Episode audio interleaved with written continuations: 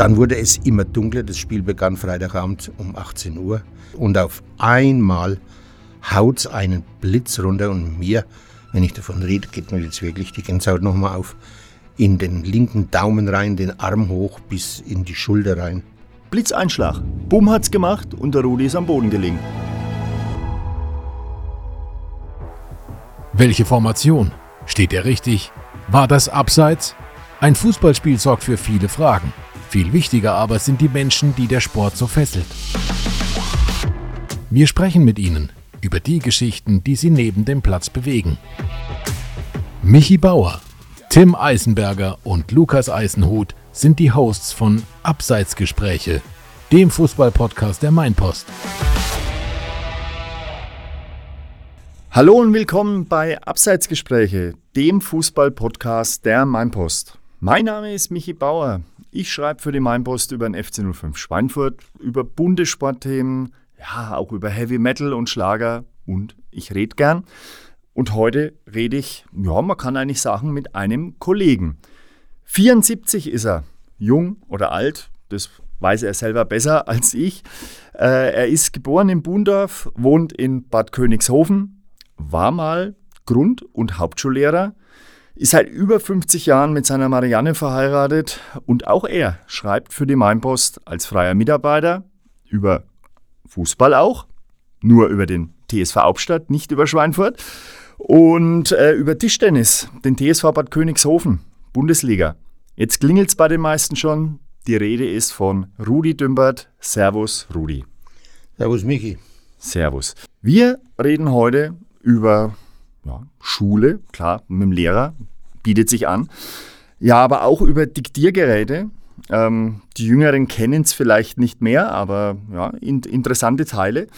Ähm, und wir reden über eine Stürmerlegende und über einen Blitzeinschlag.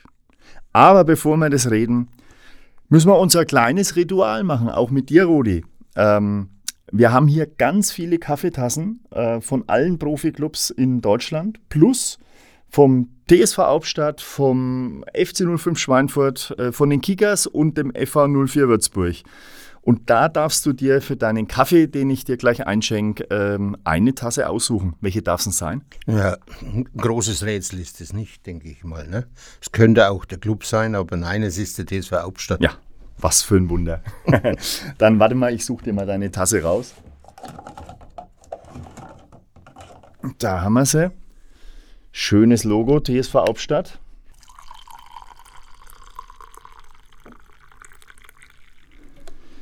So, darf es denn mit Milch oder Zucker sein? Nur Milch bitte. Nur Milch. Mhm. Halt, sau das ganz rein. Okay. Ah, zu viel Milch? Passt schon. Okay. Rühr's nicht so rum. ja, Hauptstadttasse. Ähm, war ja klar, ne? Ähm, aber ich habe eh mal gehört, mit dem ganz großen Profifußball hast du es eh nicht so. Jetzt hast du natürlich Nürnberg gesagt, aber Nürnberg ist ja nicht der ganz große Profifußball. Ne? Ja, was heißt so nicht so? Ich hätte mal gesagt, nicht mehr so. Ich war mal natürlich riesig begeistert vom großen Fußball. Habe in den letzten Jahren allerdings ein bisschen die Sichtweise verändert oder man, es ist so weit gekommen. Zum Club halte ich immer noch, obwohl es oft so weh tut. Und ansonsten in der ersten Bundesliga habe ich keinen Favoritenverein und Musst du ja nicht, du hast ja Hauptstadt. Und, und denen, die, die kennst du ja schon ewig, von der Kreisliga bis zur Regionalliga. Das ist richtig, ja. Mhm. Hast viel erlebt. Erzähl mal ein bisschen. Oh ja, wo, wo, fangen wir denn da an? Eigentlich mal damit, dass ich war Hauptstadt auch mit daran beteiligt, dass ich überhaupt dazu gekommen bin, dass ich zum Zeitungsschreiber wurde. Es war die Zeit, als ich als Fußballer nicht mehr aktiv war. Es war die Zeit, als ich sieben Jahre als Trainer hinter mich gebracht hatte und gemerkt habe, dieser Sonntag regt mich ja mehr auf als die ganze Woche in meinem Beruf in der Schule. Und dann habe ich einfach die Sache abgestriffen und wollte nur noch Highlight-Spiele angucken und dann kam schon das Angebot, ein Anruf von Peter Hüllmantel von der Rhön- und Saale-Post. Er sagt, Sie sind doch Lehrer, Sie haben doch Fußball gespielt, Sie waren Trainer, das passt doch alles ideal, um bisschen bei uns mitzumachen, in der Sportberichterstattung. Und naja, mal probieren. Und dann ist es zeitgleich gewesen mit dem Aufstieg der Hauptstädter von der Kreisliga in die Bezirksliga. Ich erinnere mich, dass ein gewisser Oliver Merkel damals als 18-Jähriger oder 19-Jähriger aus Herschfeld rübergewechselt ist nach Hauptstadt und dann 17 Jahre lang da erste Mannschaft gespielt hat. Eine richtige Ikone des DSV Hauptstadt. Ja, und seit dieser Zeit, seit 1991, 92, habe ich dann bis zum heutigen Tag, und ich denke noch länger, ein bisschen, äh, die Vorberichte geschrieben zu den einzelnen Spielen und die Spielberichte und Fotoapparat gekauft und auch fotografiert. Ich mache ja beides parallel zueinander.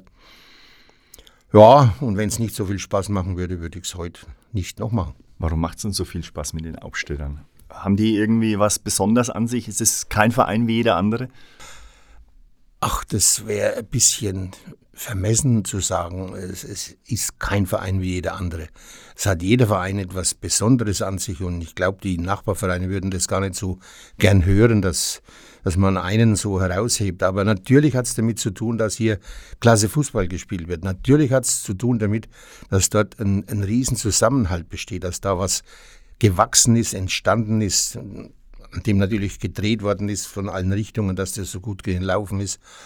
Und was mich persönlich betrifft, die Kontakte, die ich in diesen 30 Jahren jeweils mit den Trainern haben durfte und mit den Spielern, das war für mich natürlich ein Riesengewinn, vom Berufswegen immer mit jungen Leuten zu tun zu haben und dann auf einmal läuft das Modell aus, man geht in Pension und, und kann aber immer noch mit jungen Leuten zu tun haben, sie anrufen, Interviews führen, mit Tränen sich unterhalten. Äh, was weiß ich, sich in Bus setzen, früher in der, zu Landesliga-Zeiten, und mit nach Heibach und nach Lichtenfels fahren und ja, Spaß haben und dann immer, immer besseren Fußball zu sehen bekommen. Das alles zusammen ist natürlich ein, ein prallvoll geschnürtes Paket, was einen so Freude macht, dass man sich die ganze Woche über drauf freut. Ja, du sagst Spaß machen und Freude machen, aber ich habe mal gehört und ich habe dann auch natürlich, äh, als klar war, dass du mal mein Gast sein wirst, äh, mal geguckt, äh, was man im Internet über dich findet. Und das Einzige, was ich da spontan gefunden habe, war, dass dich der DSV Hauptstadt auch immer das Leben hätte kosten können.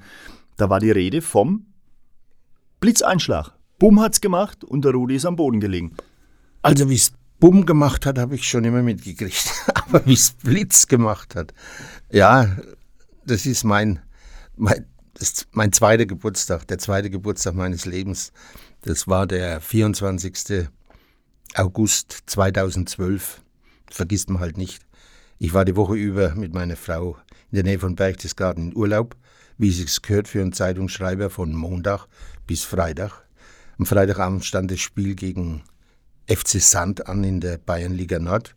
Und da wollte ich natürlich fotografieren und schreiben und da sein.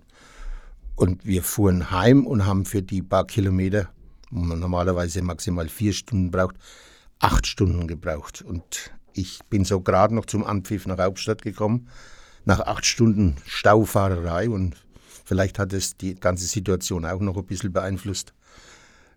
Dann wurde es immer dunkler. Das Spiel begann Freitagabend um 18 Uhr. Aber an ein Gewitter hat niemand gedacht. Es, hat nicht, es waren keine Wetterleuchten zu sehen.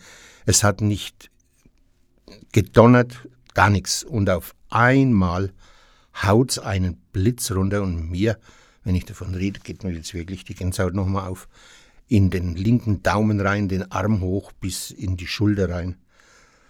Ja, und dann, dann ist es dunkel geworden. Das heißt, ich war halb da, halb nicht. Ich hatte überhaupt keine Kraft mehr, um zu, zu laufen. Das, aus heutiges nachträglicher Sicht betrachtet, vielleicht noch fünf oder zehn Prozent der Kraft, die man normalerweise hat. Und dann habe ich mich wieder entdeckt in der Garage neben dem Sportplatz. Der Sportplatz war leer, die Mannschaften sind in den Sportheim gerannt.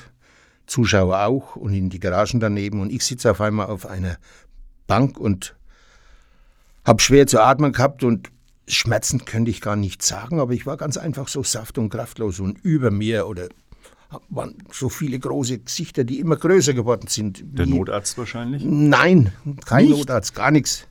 äh, Leute, die alle das gewusst haben, wie es richtig gemacht werden, äh, werden müsste. Du gehörst doch ins Krankenhaus, geh doch ins Krankenhaus, der muss doch ins Krankenhaus, der sieht doch aus wie der Tod. Ja, aber ich konnte ja doch nicht einmal antworten drauf. Und dann kam ein, ich muss den Namen unbedingt heute mal loswerden, ein gewisser Michael Pompe aus Waldeshausen, der hat mich halt auch vom Fußball irgendwie her gekannt. Ganz vernünftig auf mich einge auch eingeredet, nicht. Sag ganz einfach, Rudi, komm mit, du musst wirklich ins Krankenhaus. Ich fahr dich rein. Also nicht nur darüber geredet, sondern ich mach's. Ja, und dann hat er mich zu seinem Auto geführt, das war nicht weit weg stand, das ist in Hauptstadt so, da muss man nicht ewig laufen. Und dann sind wir ins Krankenhaus gefahren nach Bad Neustadt und wie ich in der Intensivstation war und es mir Stück für Stück besser ging, hat man mir erklärt, was da alles hätte passieren können. Ich bin über Nacht dort geblieben, alles ist durchgecheckt worden. Was hätte alles passieren können? Äh, man hat geredet von, von Nierenversagen, von Herzversagen, von Kreislaufversagen. Was, das ist ja doch allerhand, ne? Allerhand. Und äh, ich habe, oh, das fällt mir gerade ein. In der Nacht, so viel, so viel war mit Schlafen da nicht, höre ich ein Baby schreien. Und da war nebendran die Entbindungsstation. Und weißt du, wer wer das Baby war, das da gerade auf die Welt gekommen ist. Das Kind von einem Hauptstädter Fußballer. Ja, Wahnsinn. Stamm, stammte aus Sendungen. Und, und der, das habe ich nachher erfahren. Und da denke ich, das gibt's doch nicht. Ums Haar wäre ich um die Ecke gekommen. Ja. Und da kommt was Neues. Ja. Und dann auch noch ein Hauptstädter. Und, und auch noch ein Hauptstädter Fußballer, Detlef Schulz. Ja, das war riesig. Ja, Wahnsinn. Also ich habe damals in dem Text habe ich gelesen, ähm, dir seien sogar die Funken aus den Händen. Äh, ist es da ein bisschen mit der Fantasie von, von dem Kollegen, der das geschrieben hat, durchgegangen oder war das wirklich so? Viel Fantasie. Also die, ich habe diese Funken nicht gesehen. Okay. Nee, aber vielleicht nebenbei noch, ein paar Tage später habe ich vom Stern aus Hamburg einen Anruf bekommen, ob sie mit mir eine Story da machen können über diesen Blitzeinschlag. Hab ich gesagt, nee, mein Ruhe möchte ich haben. Ich, ich bin froh, dass es rum ist. Und fertig. Ah, apropos Ruham, ähm, in dem Text steht auch, äh, ist das dann wenigstens richtig, ähm, dass du am nächsten Tag schon wieder am Sportplatz warst? Ja, das könnte hinkommen, es war ja, ja Samstag. Du bist ne? aber dann schon ein wenig verrückt, oder? Äh, was will ich denn daheim machen? Und Däumchen drehen und ja, nee, ich will es jetzt nicht so ins Lächerliche ziehen. Ja, ja, schon klar. Äh, freilich bin ich ein wenig verrückt. Aber das ist schön, so verrückt zu sein. Das kann man aber auch Leidenschaft nennen. Ähm, du bist schon Vollblutreporter, das sage ich jetzt einfach mal so, weil wir kennen uns ja doch schon eine Zeit lang. Nur äh, an sich ähm, warst du ja erstmal Lehrer. Also Lehrer, Lehrer und, und, und Journalist hat ja jetzt nicht so viel miteinander zu tun, wobei ich sagen muss, ich habe auch Lehramt studiert. Also vielleicht, also wir haben, glaube ich, ein paar Sachen gemeinsam. Das, da muss ich ein bisschen ausholen jetzt. Mhm. Ja, aber wir haben doch Zeit, oder? Nur ein bisschen schon. Also pass auf, das war das Jahr, als ich Abitur gemacht habe. Im Gymnasium Bad Königshofen. Am Abend kommt mein Papa von der Arbeit heim, er war Verputzer, und sagt, ich habe im Autoradio gerade gehört, Heute hat in Bayern das Abitur angefangen. Deutsch hätten sie geschrieben. Wann bist denn du da dabei? Habe ich gesagt, gratuliere Baba. Habe heute früh auch schon geschrieben. War auch dabei. Ach so. Ja, und wenn das jetzt fertig ist, was machst du denn dann? Was willst du dann machen? Dann habe ich gesagt, ich wollte Sportjournalist werden. Ich habe mich bei der Berufsberatung erkundigt. Ja, doch, das wäre meins. Wo mussten da hin? Dann habe ich gesagt, nach Berlin, hat er gesagt. Kaste vergaß auf Hochdeutsch, das kannst du vergessen hat der Papa gesagt, damit war es erledigt. Das waren die 68er damals gerade. Mhm. Der hat halt Rudi Dutschke und Teufel und wie sie alle. Ja, also, Buch gehabt, ne? Ne, ne, da, das, also es gab auch gar keine Diskussion. Die Zeit war halt so. Äh, ich war eigentlich alt genug, um das selbst zu entscheiden, aber nee, nee, das. Auch und es war alles so gut so. Denn das Gespräch ging weiter und dann sagte äh, was, was, was geht denn am, am schnellsten, jetzt auch wieder Hochdeutsch, was geht denn am schnellsten mit, mit dem Studium? Dann habe ich gesagt, Lehre, und er sagte, das machst du. Und es ähm, kann sich jetzt drüber amüsieren, aber für mich persönlich war das eine wunderbare Entscheidung. Ich habe eigentlich beides gehabt, was ich so gern gemacht habe. Ich habe 40 Jahre lang im Beruf, also ich, ich möchte so nennen, eine richtige Erfüllung gehabt. Ich habe es mit Leidenschaft gemacht und mit Freude und das hat mir so getaugt. Das, das ist mir so, so rausgeflutscht alles. Ich, manche Dinge, die man vielleicht gar nicht lernen kann oder studieren kann, die, die waren irgendwie da und ja, es hat mir sehr viel Spaß gemacht. Und dann der fließende Übergang zum Sportreporter. Noch nicht so schnell. Nicht nee, so nee, schnell, nee, Rudi, okay. nicht so schnell, Rudi, weil ich weiß was über dich. Äh, weil so fließend war der Übergang vom Lehrer zum Reporter nicht. Ähm, denn äh, du warst ja quasi schon lang, bevor du überhaupt gewusst hast, was ein Lehrer ist, äh, warst du ja schon Sportreporter. Was sagt, dass du vor allem deine eigenen Fußballkünste auf dem Bolzplatz kommentiert hast. Und, mein, und meine Kumpels dazu animiert haben, dass die das Gleiche gemacht haben. Das oh heißt, wir haben aufs Scheuertor gespielt, aufs Hoftor oder aufs richtige Fußballtor auf eins draußen am Sportplatz.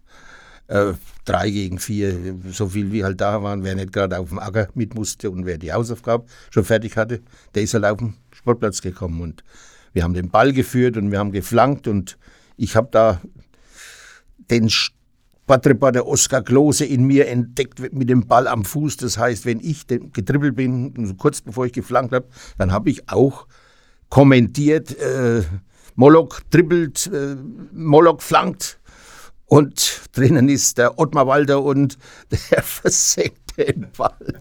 Und das haben die anderen auch gemacht. Und das war auch die Zeit, wo im Bund auf mehrere äh, Burschen, Buben Namen bekommen haben. Also ich nicht, ich wäre der Moloch geworden. Äh, bin ich aber nicht geworden. Es gibt heute noch mit 75 Jahren, der hat demnächst Geburtstag, einen Pele, der heißt in Wirklichkeit Egbert Königsreuter. Und es gibt einen Strehl, der heißt in Wirklichkeit Rudi Ankenbrand. Und es gibt einen, einen Helmut Haller, das ist der Rudi Hüttner. Das heißt, wir jetzt muss man den Jungen äh, mal, äh, die jetzt äh, mal googlen, da sitzen ja. und uns zuhören, äh, muss man mal sagen, genau, die sollen mal googeln. Also alles äh, Weltfußballer, Nationalspieler. Aus der Zeit halt. Aus der Zeit halt. Aus der Zeit halt. Das wollte jeder sein. Und wie gesagt, da haben wir Fußball spielend kommentiert oder kommentierend Fußball gespielt. Ja. Und einer, der da auch in Bunda Fußball gespielt hat, war der da auch schon dabei? Weil den Namen den kennt man hier in der Region auf alle Fälle. Erwin Albert, Stürmerlegende. Der Erwin war da noch nicht dabei. Okay. Der Erwin ist fünf Jahre jünger. Aber mit dem hast du dann gar nicht gespielt? Doch, oder? doch, doch. doch? Aber, aber nicht als Bub mit zehn Jahren, da war der nämlich fünf. Okay. Und da war er noch in Aub, das war ja das Nachbardorf, wo er herstammt. Und seine beiden Cousins, drei Cousins waren von Bundorf. Und dann ist der Bub immer mehr rüber zu uns nach Bundorf gekommen, weil Aub keine Fußballmannschaft hatte. Und wie wir dann, wie ich in der ersten Mannschaft dann war mit 18, 19 Jahren, Training hatten, und da war der Erwin auch immer dabei.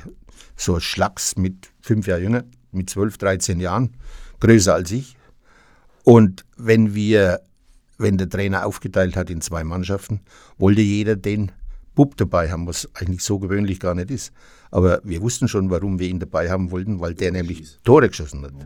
Der hat den Kopf hingebracht, der hat die langen Flossen hingebracht und der ist mit uns zusammen von, sagen wir mal, von 12 bis 18, äh 17, äh, hat er mit uns schon trainiert und ist dann in die erste Mannschaft gekommen, zwei Jahre lang, bevor sein Weg dann über den FC Haßfurt. Die haben uns abgeknöpft, nachdem sie uns 3 zu 2 im DFB-Pokal einmal geschlagen hatten. Über Haßfurt und erst Berlin war er ja mal. Ne? Und dann in Beveren, Beveren. Erste, erste Liga Belgien. Neun Jahre Beveren und dann Schweinfurt und dann und so weiter. Und du hast mit ihm Fußball gespielt? Ich war der Rechtsaußen, ich habe geflankt und der Lang, also der Erwin, der hat drin einen Schädel hingehalten, ja. Nur ist aus dir dann nicht der Profi geworden, aber du hast dann über den Fußball lieber geschrieben.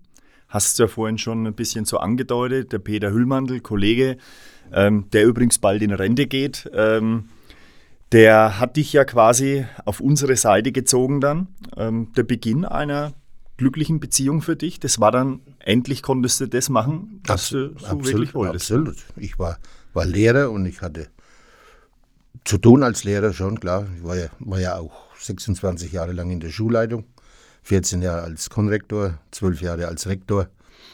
Aber es hat jeder Recht auf Freizeit und die habe ich halt dazu genutzt, immer beim Sport zu sein. Beim Fußball, beim Tischtennis, beim Biathlon und so weiter. Biathlon auch? Jo. das war natürlich. Wir haben doch gar keine Biathleten in Unterfranken, aber du hast was hast trotzdem berichtet über Biathlon für ja, uns, für fünf, 15, 16 Jahre lang ja. für die Mainpost und und Saalepost. Ich war, ich war auf vier Weltmeisterschaften in, in Oslo, in Oberhof, in Ruppolding und in Antolz. Ich war bei Olympischen Spielen in Turin dabei und so 5, 6, 27 Weltcups habe ich auch mitgemacht. Anfangs äh, in der Berichterstattung sogar über die Wettkämpfe, aber dann immer mehr eigentlich äh, konnte ich die Gelegenheit nutzen, an Ort und Stelle Interviews zu führen. Und das waren für mich Highlights, da denke ich heute noch manchmal dran. Ich, der berühmteste war wahrscheinlich der Dr. Thomas Bach, der IOC-Präsident, mit dem ich in, in Ruhpolding während zwei Wettkämpfen ein Exklusivinterview geführt habe. Die waren alle exklusiv, was ich da gemacht habe. Ich war zwar auf den Pressekonferenzen, aber meine Gesprächspartner, die habe ich mir dann allein rausgesucht und da waren schon Koryphäen dabei.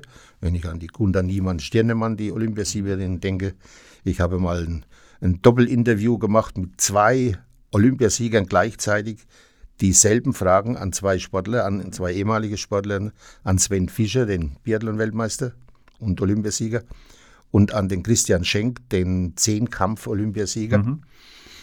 Und das war auch sehr interessant in Ruhpolding damals mit zwei solchen Koryphäen am Tisch äh, sich austauschen zu können und dann drüber schreiben zu dürfen. Das glaube ich. Sven Fischer ist mir auch noch ein Begriff, ja. Das war so die Zeit, wo man Biathlon am Fernsehen noch verfolgt hat. Also ich, danach hat es ein bisschen abgekühlt. Naja, den Sven habe ich kennengelernt, wie er zwölf war.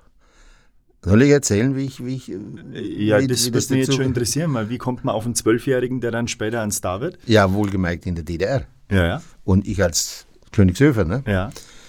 Wir waren zu viert, drei Kumpels und ich, haben uns am Sonntag, am 12. Januar 1985 ins Auto gesetzt und sind nach Oberhof gefahren zum Weltcup.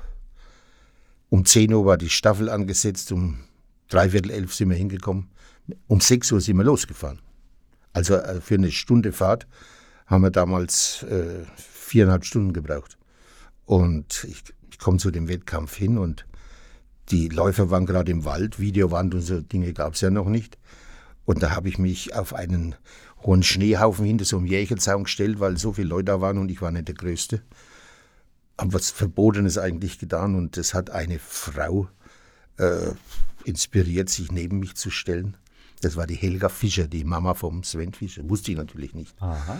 Und ich sage, wo sind sie denn, die Läufer? Ja, die sind im Wald, äh, die, das dauert noch ein bisschen. Dann sage ich, da können wir erst Brotzeit machen. Und wie die Brotzeit hört, war sie elektrisiert. Sind sie wohl aus dem Westen? Ja, und dann kann, kannst du dir schon vorstellen, wie das dann weitergegangen ist. Ne? Er hat mich zum Kaffeetrinken am Nachmittag eingeladen. Und da hätte ich jetzt ehrlich gesagt erstmal gedacht, hups, hoffentlich ist es jetzt niemand vom Staat, der mich da aus oder die mich ausreichen will. Ach, was wollen Sie denn, von, was wollen Sie denn von mir erfahren? Okay. Okay, nee, habe ich nicht gehabt. Es waren ja die drei anderen auch noch dabei. Ja. Und äh, Mittag um vier waren wir in Schmalkalden beim Kaffee. Und die Freundschaft zu den Fischers, die existiert bis heute noch. Ich habe ein paar Wochen, Moment mal, nee, das war das nächste Jahr erst, äh, den Sven kennengelernt. Der war an der KJS in Oberhof als Biathlet. Das hat KJS? Kinder- und Jugendsportschule, wusste ich damals auch nicht, Aha. was das ist. Und, äh, und die, ja, ich bin das Jahr drauf natürlich dann wieder zum Biathlon hin und zum Skispringen und immer mit den Fischers zusammen und konnte verfolgen, wie der Bub immer besser wurde. Und ja, die Helga hat erzählt, sie hat Leichtathletik-EM-Teilnahme äh, gehabt. Äh, der Willi hat, war Radrennfahrer und der Bub Biathlet, also das war was für ein Rudi Dümpert. Äh, wir haben's, da hat es geklingelt und es klingelt heute noch. Demnächst am 11. November treffen wir uns wieder, wie jedes Jahr, jetzt seit der Grenzöffnung, äh, bei uns in Königshofen und ja, vertragen uns sehr gut. Familienfeiern und so weiter sind wir bis heute gemeinsam. Schön, wunderbar. Du magst ja überhaupt äh, Sachen gerne sehr lang. Äh, ne? Bist ja auch schon 50 Jahre oder wie lange bist du äh, verheiratet mit deiner Marianne? Ja, wenn man das sehr gern lange machen nennt. Ja, ich bin auf jeden Fall sehr gerne 50 Jahre. Du, du weichst aus, sind es 50 Jahre? 51. Es werden jetzt 51 Ja. Ja, und 40 Jahre lang war ich in derselben Schule. äh, 12 bis 15 Jahre fahre ich immer dasselbe Auto. Und beim DSV Hauptstadt bist auch schon lange unterwegs, seit 91 hast du Ein, gesagt. seit, seit 32 Jahren, ja. Und da hast du sogar zwischendurch dann angefangen, weil ich weiß, dass ich da als vorlauter Journalist äh, äh, mit dem FC 05 mal beim Spiel war in Hauptstadt. Und da hast du die Pressekonferenz geleitet. Also nicht nur Journalist, sondern auch Ja, aber, aber, nicht Moderator. nur, aber nicht nur deshalb, weil die Schnüdel da waren, sondern weil ich das immer gemacht habe. Ja. Das begann, wie die Hauptstädter in die Landesliga aufgestiegen sind. Und hat, da hatten sie zwei wunderbare, einen Trainer gespannt, den Werner Köhler und den Dieter Müller. Und wir haben uns halt so toll verstanden. Und dann hat der Dieter mal angefangen, Rudi, was hältst du davon, äh, wenn wir in Hauptstadt eine Pressekonferenz machen nach dem Spiel. Da bleiben die Leute wenig sitzen, sorgen für Umsatz und wir erzählen über über Spiel und du fragst die Trainer wegen was, können wir probieren. Und das haben wir gemacht und das, das war, ja, ich hätte es für mich eigentlich nicht gebraucht, denn ich habe von den Trainern unmittelbar nach dem Spiel draußen auf dem Platz schon erfahren, was ich schreiben wollte. Aber es war immer schön, ja doch, und das soll ja angeblich heute immer noch ganz gut angenommen werden. Angeblich. Das heißt, du weißt es gar nicht mehr so genau. Nee, ich war seit äh, sieben Jahren nicht mehr bei der Pressekonferenz. Hast du die Nase voll gehabt? Warst du das zu viel oder neben dem Schreiben auch noch das zu machen? Das, das schneiden wir jetzt raus. Oder wir lassen es drin, dass wir es rausschneiden. Wir lassen drin, dass wir es rausschneiden. Ja, also magst gar nicht so drüber reden. Nein, das tut mir ein bisschen weh und das möchte ich hier nicht ausnutzen. Okay. Ähm, ja, dann reden wir über deinen dein, deinen Job noch ein bisschen, ähm, weil ich glaube, ähm, manche können sich das gar nicht mehr so vorstellen, wie so ein klassischer äh, Journalist ähm, arbeitet, der das äh, ja jetzt nicht erst im, im Zeitalter sozialer Medien und so weiter macht, ähm, sondern irgendwie schon äh, auch noch aus der Zeit, als es Zettel und Stift gab oder Block und Stift. Bist du so immer noch der klassische Block- und Stift-Journalist? Oder? Ja, also ich bitte dich, wie, soll denn das, was ich in, in eineinhalb Stunden lang erlebe, alles im Kopf drin bleiben da? Okay. Natürlich, ich habe, ach ja, ich nehme keinen Block und keinen Zettel, sondern ich nehme immer die Mannschaftsaufstellung, den Zettel vom Günter Schierling, das ist der Betreuer der Aufsteller. Ja. Das ist ein eingespieltes Team. Äh, Und auf der Rückseite mache ich meine Notizen, denn da habe ich gleich, wenn ich das Blatt rumdrehe, mit, der, mit Aufstellung? der Rückennummer, die, die Aufstellung und so weiter. Ich fotografiere auch noch und das muss Ja. ja, auch festgehalten werden. Nee, nee, also äh, Zettel und Kugelschreiber, ganz klar. Und Fotoapparat und ja, und dann doch nachher Olympus, Diktiergerätchen. Olympus. Jawohl, Ja, habe ich auch. ganz toll. Ich, ich bewundere manche Leute, die das so zuhören und alles sich ja, einprägen. Weiß es nicht.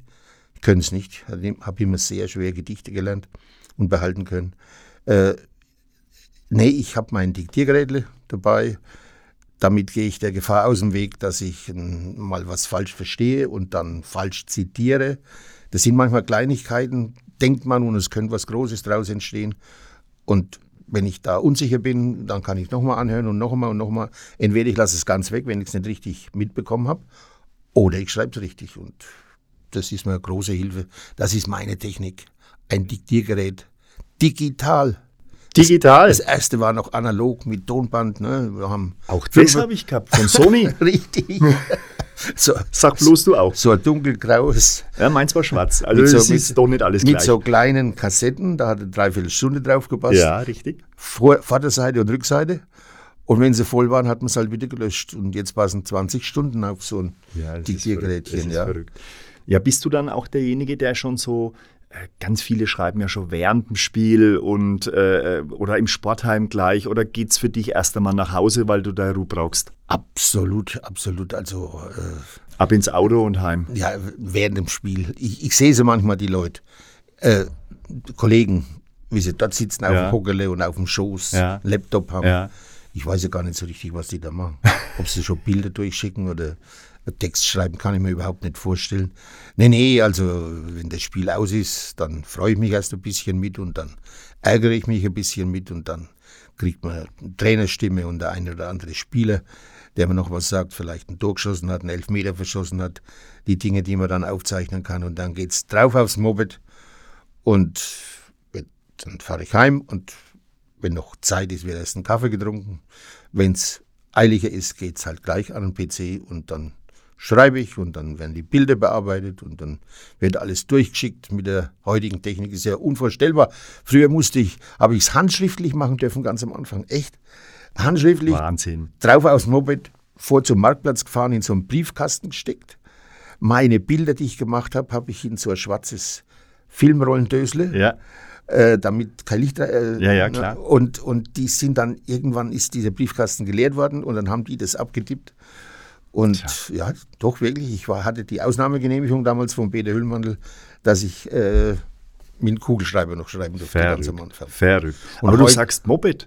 Ja, ja. Das interessiert mich jetzt, weil ich bin leidenschaftlicher Rollerfahrer. Ja, ich- ne, äh, ich, ich putz mit meinem Rollerle, äh, sobald es irgendwie nicht regnet durch die Gegend, ähm, eine äh, himmelblaue Simson, da schließt sich wieder der Kreis, weil du vorhin von der DDR noch gesprochen hast.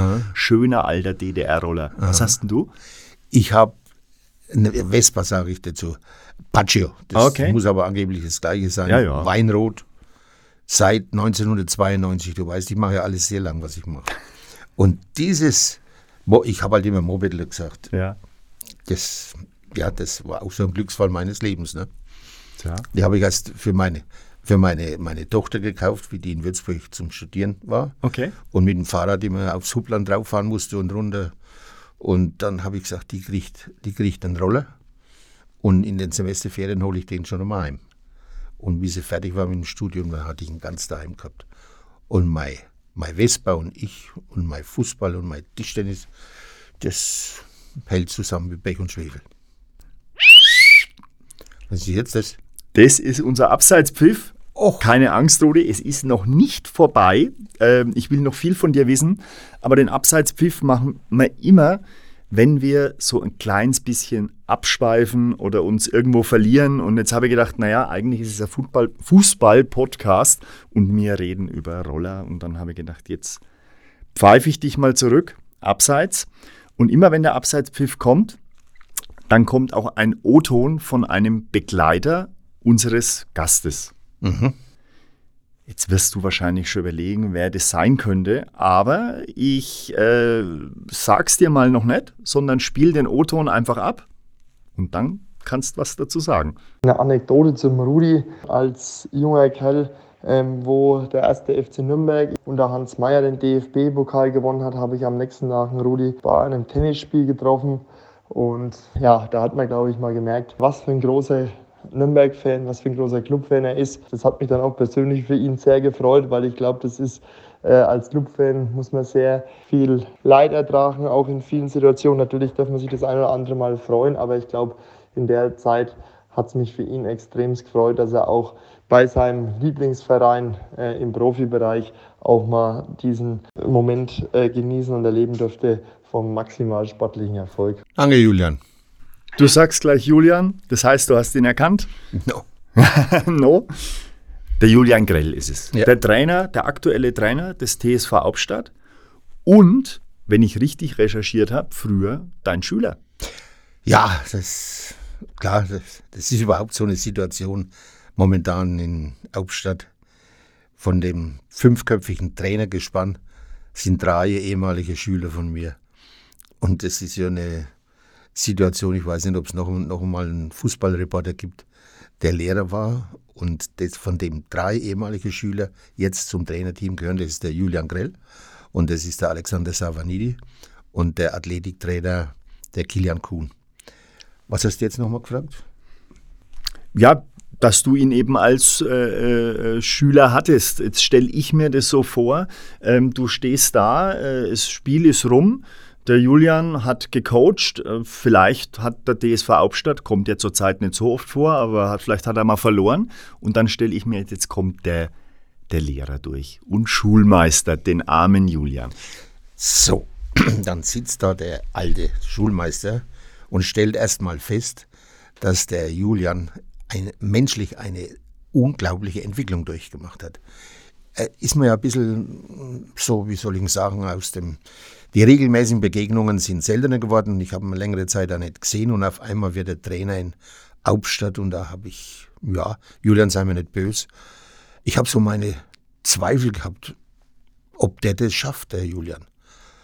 Und das, das, das ist für mich so schön mitzuerleben, wie sich der Kerl da jetzt hinstellt, ob da eine Fernsehkamera da ist oder ein Mikrofon oder ein Rudi Dümbert sein, sein Diktiergerätle, wie, er, wie der Stellung bezieht, wie der analysiert in dieser kurze, Kürze nach dem, nach dem Schlusspfiff. Und äh, ich selber, du sagst Lehrer-Schüler-Verhältnis, da ist schon noch was übrig geblieben. Hoffentlich ist, ist er mir nicht böse, dass ich jetzt das erzähle, aber wir haben es früher gemacht, da war ich verantwortlich für ihn. Da hat sein Papa, der Armin, schon einmal zu mir gesagt, sag mal dem Leusbeutel, er soll sich wegen, wegen am Riemen reißen, sonst äh, erreicht er das nicht, was er vorhat. Und da hat es geholfen und dann habe ich halt gedacht, naja, man kennt sich ja. Äh, kurzum, ich, über Sportliche gebe ich dem Julian keine Ratschläge. Da, das wäre Wasser in ein Megschütt, ne? Äh, nein, aber so, so, so zwischenmenschliche Sachen, was die Personalführung betrifft. Ich meine, Personalführung war ja auch mein Job, wenn das Personal die, die Schüler waren oder wenn das Personal unser Lehrpersonal war. Und da muss man mit einer gewissen Psychologie schon an manche Themen rangehen. Und was ich dem Julian zu sagen habe, das ist immer ein bisschen die Mitte auszuloten, wenn es super läuft wie zu Saisonbeginn. Äh, aber es war gar nicht nötig der ist ja so, so, so gefestigt schon als Persönlichkeit. Das war, wäre gar nicht nötig gewesen, ihm zu sagen, Julian, nicht so hoch fliegen, dann fällst du nicht so tief runter oder halt den Ball flach oder schau, dass du die Kerle, dass du die nicht abheben. Also solche Dinge in diesem Bereich, nichts Sportliches. Und rumgedreht genauso, wenn es einmal dann nicht klappt. Das habe ich in Filzing gesehen bei dem, wo sie noch 2-1 gewonnen haben, das Pokalspiel. Da hat mir am Schluss diese Rumbämplerei vom eigenen Tor nicht gefallen. Jetzt wird es aber doch sportlich. Wollte ich eigentlich gar nicht, gell? Und da habe ich gesagt, Julian, das geht nicht gut. Ihr müsst am Freitag wieder hin und dort spielen. Bang. Das erste Tor ist genau durch, dadurch entstanden.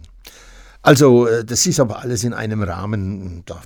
Ich weiß schon, wie weit ich mich aus dem Fenster lehnen kann und wann ich mich zurückhalten muss. Und ich denke, der Julian verkraftet es auch. Aber da ist ja doch, äh, wenn ich dich auch so, so erzählen höre, dann da leuchten die Augen. Und ähm, so eine gewisse Nähe, die ist eigentlich, wenn man über den TSV Hauptstadt berichtet, wahrscheinlich auch beim Tischtennis über äh, Königshofen. Du bist aus äh, Königshofen. Ähm, das, diese Nähe, die, die ist natürlich eine ganz andere als jetzt in Würzburg bei den Kickers, wenn man da Reporter ist, oder beim FC 05 in Schweinfurt. Ähm, da kommen die Leute von weiß Gott woher. Ähm, bei, bei euch in Hauptstadt es sind nur ein paar hundert Einwohner und jeder kennt jeden und dann hast du auch einige als Schüler gehabt. Ich stelle mir das unheimlich schwer, das zu trennen, diese, diese menschliche Nähe und die sportliche Neutralität. Also, da habe ich eigentlich, ich denke, keine Probleme. Lass mich mal kurz abschweifen, das sei mir erlaubt, zum Tischtennis. Wir haben es schließlich mit Bundesliga zu tun. Und ich bin mir im Klaren darüber, dass was ich schreibe, das ja, es geht um die ganze Welt. Das, das, wird auf jeden Fall nach Japan auch geliefert. Wir haben ja ganz tolle Kontakte nach Japan. Äh, und äh, brauchen gar nicht in die ganze Welt. In ganz Tischtennis Deutschland kann man meine Berichte lesen. Und da werde ich mich hüten, irgendwo äh, Partei zu ergreifen oder äh, schön zu färben. Kenne ich. Ähm, beim FC05 war ich auch schon mitunter sehr heftig. Und dann passieren Dinge. Also ich weiß nicht, ob du sowas kennst, aber bei mir im Briefkasten war auch schon mal mein Köpfchen aus der Zeitung ausgeschnitten und an einen Galgen montiert. Äh, es war auch schon mal in einem ähm, ähm, Fadenkreuz. Ähm, also ich kenne Beschimpfungen, ich kenne Bedrohungen. Das muss man ja auch erstmal verkraften. Jetzt wirkst du auf mich, naja, ich sage mal schon robust, ähm, aber gerade die Robusten die trifft es dann manchmal besonders hart. Die äh, sind, auch so manchmal, sind auch manchmal sehr dünnhäutig. Ne? Ja. Ne, innen nicht so wie außen. Ne? Ja, das ist so. Also grundsätzlich, sowas, wie ich von dir da jetzt gerade erfahren habe, habe ich Gott sei Dank noch nie erfahren müssen, noch nie erlebt. Ich habe eigentlich, und das stärkt mich ein bisschen, wenn du sagst, neutral bleiben.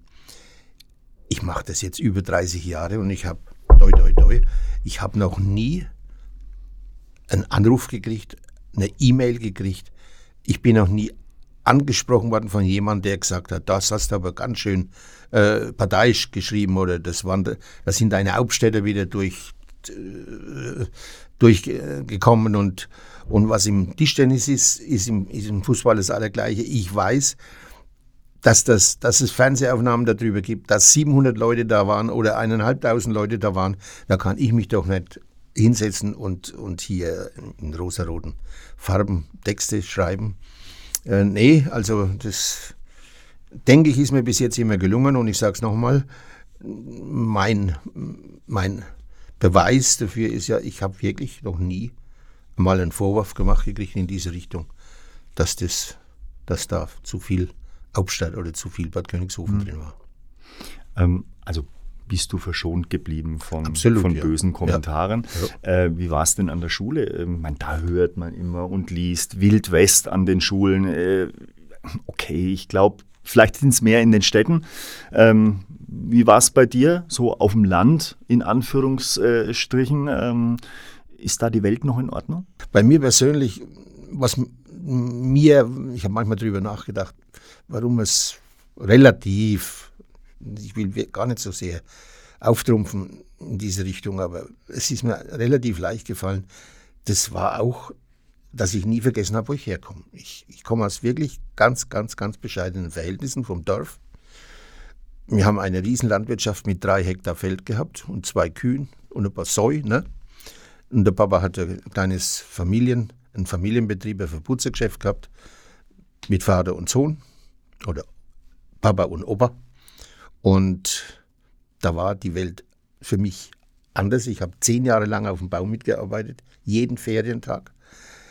Ich wusste also, wovon einer redet, wenn, wenn der Vater von einem Schüler sagt, ich hocke Zeit für ihn. Ich, habe auch noch eine Landwirtschaft neben meinem Beruf und da kommt schon einmal eine Situation vor, wo das ein, ein, ein Schüler mal zu mir kam aus Glenneustadt, aus Klein-Albstadt.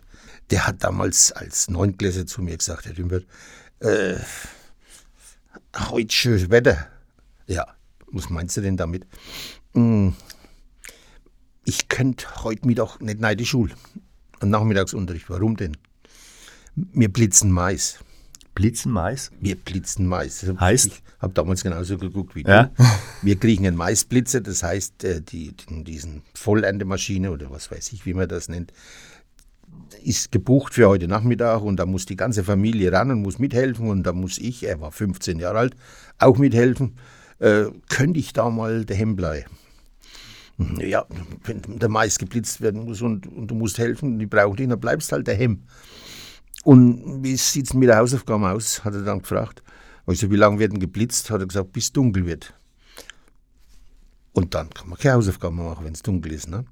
Ja, und, und, und wenn ich den, den guten Simon 20 Jahre oder 30 Jahre später wieder treffe und, und man grüßt sich und, und erinnert sich daran, das sind doch schöne Geschichten, oder? Das sind schöne Kannst du Geschichten. dir vorstellen, dass der mal frech zu mir war?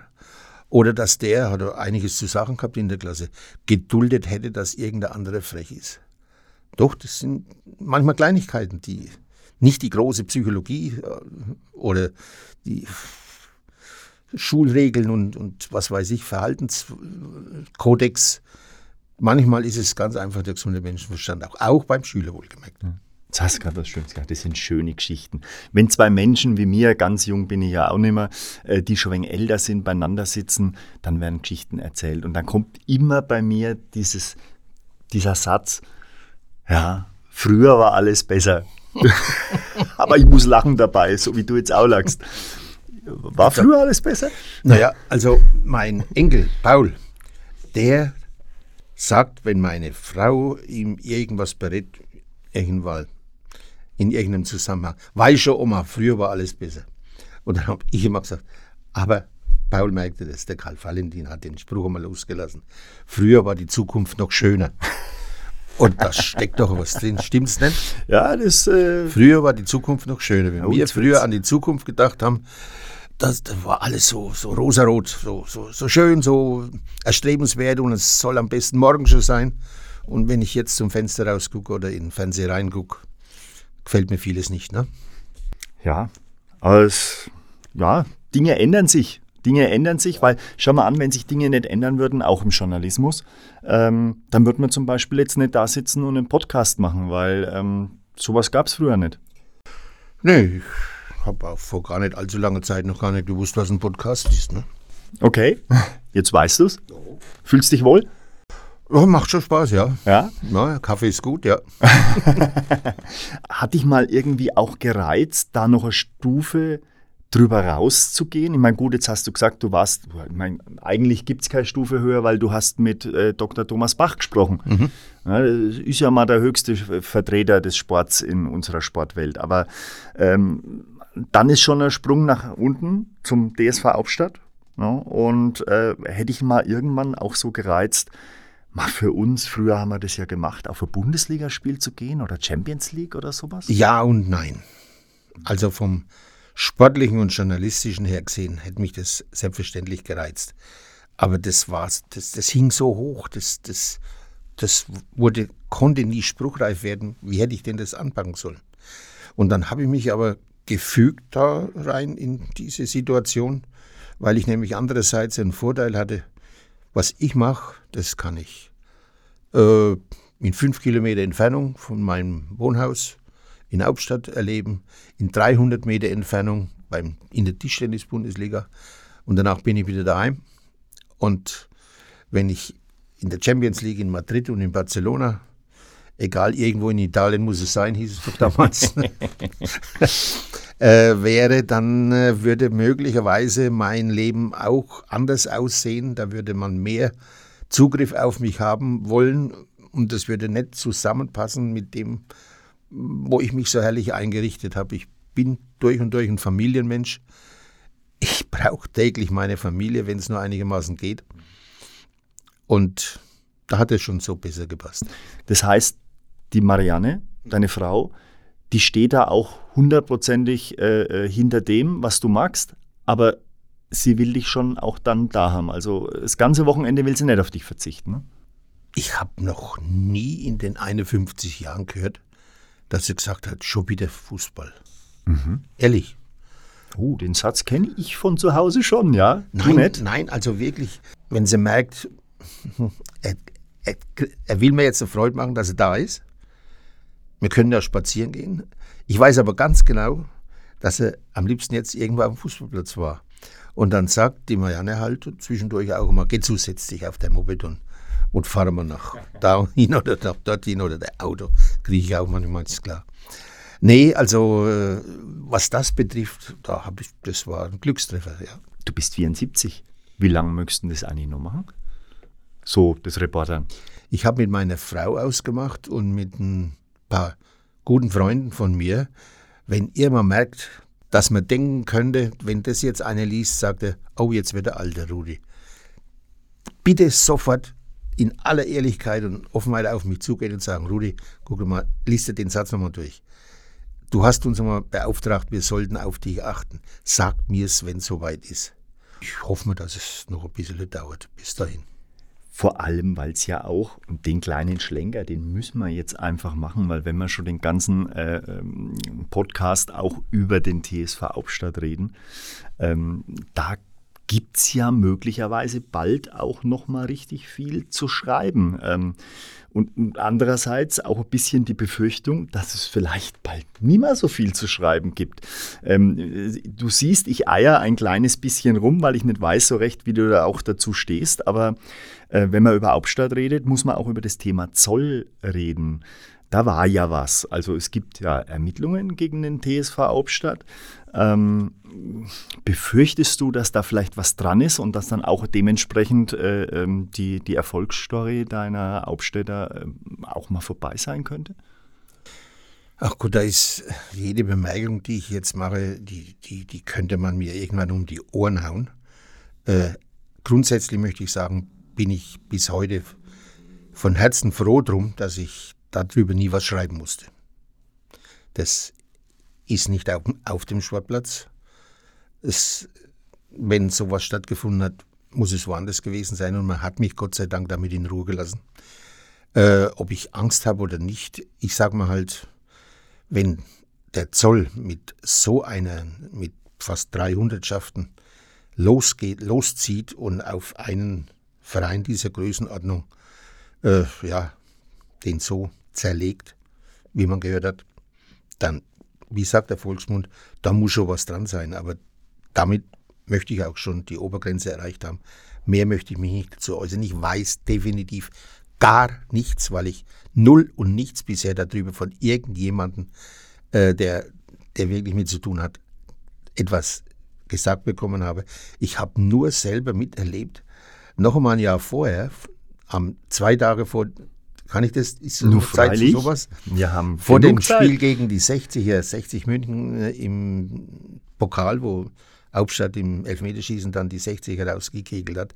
Zwei Tage vorher bin ich wie so oft äh, zum Training nach Hauptstadt zum Zuschauen, was mir tatsächlich manchmal mehr Spaß macht, als irgendein Euro Euroleague-Spiel oder Konferenz-League-Spiel anzuschauen. Und es war alles so normal und auf einmal sausen draußen 15, 20 Autos an und äh, ich weiß es nicht mehr geschätzt, 20, 30, 40 bitte nicht, bitte nicht beim Wort nehmen hier, was die Zahl betrifft. Äh, junge Leute sind da rausgerannt und sind um den Fußballplatz herum, haben sie Aufstellung bezogen wie bei der Treibjacht früher in der Bundorfer Flur, kann ich mich erinnern. Äh, und wie, wie der Kreis geschlossen war, sind sie von außen nach innen zur Richtung Mittelkreis, wie bei der Treibjacht. Und, und haben dann äh, jeweils zwei Leute, einen Spieler oder einen, ja, beiseite genommen und haben denen Fragen gestellt. Und ich, da war das mein journalistisches, meine journalistische Neugier durchgebrochen. Ich habe mich hinter den Gebüsch gestellt und habe einem Gespräch zugehört, wirklich. Äh, wie die, ich, natürlich kenne ich den Spieler, es war aber völlig unverfänglich. Der ist nur gefragt worden, wie lang sein Vertrag läuft, mit wem er den geschlossen hat, wie, in welcher Form er das Geld bekommt. Äh, solche Sachen, äh, aber sowas mal miterleben zu müssen. Und die ganze Vorgehensweise, jeder muss ich das sagen, ich bin mir damals vorgekommen, wie irgendwie wie im falschen Film. Weißt du, wenn du am Abend zur Entspannung hin, äh, ein bisschen beim Training zuschauen willst und auf einmal erlebst du solche Szenen und zwei Tage später sollen die gegen 60 München spielen. Und jetzt fragst du mich, wie geht's denn weiter? Ich weiß es nicht. Ich hoffe, ich wünsche, dass, dass da viel Rauch dabei war, um wenig bis nichts. Mhm. Man muss dazu sagen, es geht um äh, mögliche Schwarzgeldzahlungen. Das ist ja, der, das der schon, Vorwurf. Aber, mhm. Ja, aber vielleicht weiß es auch nicht jeder von unseren äh, Zuhörerinnen okay, ja, und Zuhörern. Ja, ähm, ja ähm, aber wie gesagt, äh, du sagst ja, äh, möglicherweise ist was dran, wenn so viele Leute ermitteln. Naja, diesen Schluss würde jeder ziehen, der, der mitbekommt, was da ist. Was 270, 270 Beamte sind da losgeschickt worden, um die Sache zu untersuchen. Ich weiß es nicht, ob man da irgendwann äh, an einen Punkt gelangt, wo man sagt, nee, es war doch nichts. Bleibt man beim Sportlichen, weil das kann man einfach äh, an der Tabelle ablesen. Ähm, ganz zum Schluss, also wir neigen uns langsam dem Ende unseres schönen Gespräches zu, ähm, will ich doch mal auf den Sport noch äh, einen Satz verschwenden. Äh, die Mannschaft spielt vorne mit in der Liga. Ähm, ja, dritte Liga. Der Martin Thoman, ein Spieler äh, der Hauptstädter, hat es ja neulich mal gesagt, äh, die Mannschaft kann auch äh, aufsteigen. Ähm, hättest du noch mal Lust auf dritte Liga? natürlich, natürlich. Aber ich, ich hätte natürlich Lust auf dritte Liga, vor allen Dingen auf diese Art von Fußball vor der Haustür. Das ist ja so ein Stichwort, guter Fußball vor der Haustür. Aber ich, ich weiß nicht, ob ich das den Aufstellern wünschen soll. Da habe ich, da ich das Beispiel Großbadorf vor Augen, wie die damals in die Regionalliga Süd aufgestiegen sind und nicht in ihre Biogas-Arena spielen durften, sondern nach Schweinfurt umziehen mussten. Die hatten 34 Auswärtsspiele. Äh, ich weiß nichts Genaues, aber irgendwo muss sowas doch ein Drauflichtgeschäft sein und sowas würde ich den Aufstädtern nicht wünschen. Da lieber, da lieber in dieser Liga bei diesem Fußball, der von der Nummer 1 bis zur Nummer 18 gespielt wird, äh, oben mitmischen. Ich habe es jetzt mit dem Ben Müller gehabt. Der Ben Müller sieht die Sache anders mit Aufstieg in die dritte Liga. Auch ein Spieler von Aufstieg. Äh, genau, ja. Der Spielführer. Ja. Und äh, sage, wie stehst denn du dazu? Siehst du das auch so wie ich? Und dann habe ich natürlich das rausgebabbelt und habe gesagt, für mich persönlich äh, oben mitspielen, die Großen ein bisschen ärgern, ein bisschen kitzeln, so bald wie möglich den Klassenerhalt gesichert haben und den wunderschönen Fußball genießen. Das wäre es doch, oder? Dann hat er mir voll zugestimmt. Zum Ende der Sendung hätte ich noch was für dich. Die Kurvenlyrik.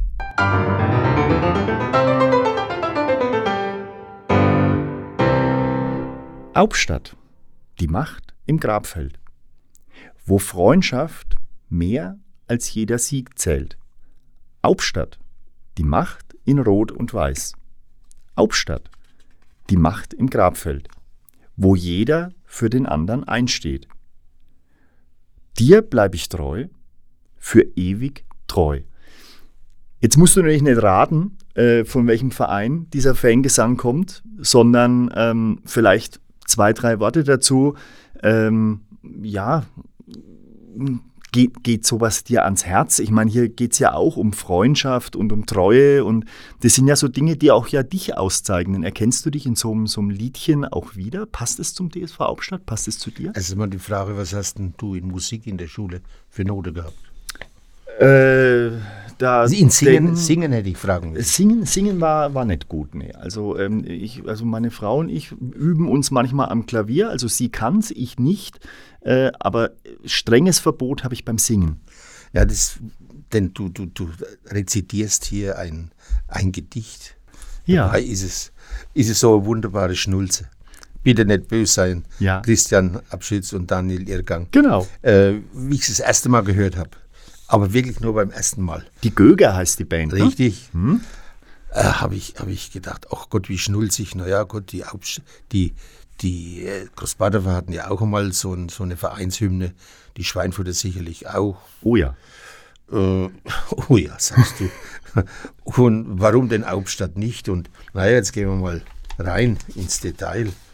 Und wenn ich das dann höre, die Macht im Grabfeld, fällt mir nicht so sehr, muss ich sagen. Okay. Ich weiß noch, wie sie, wie sie damals in die Bezirksoberliga aufgestiegen sind.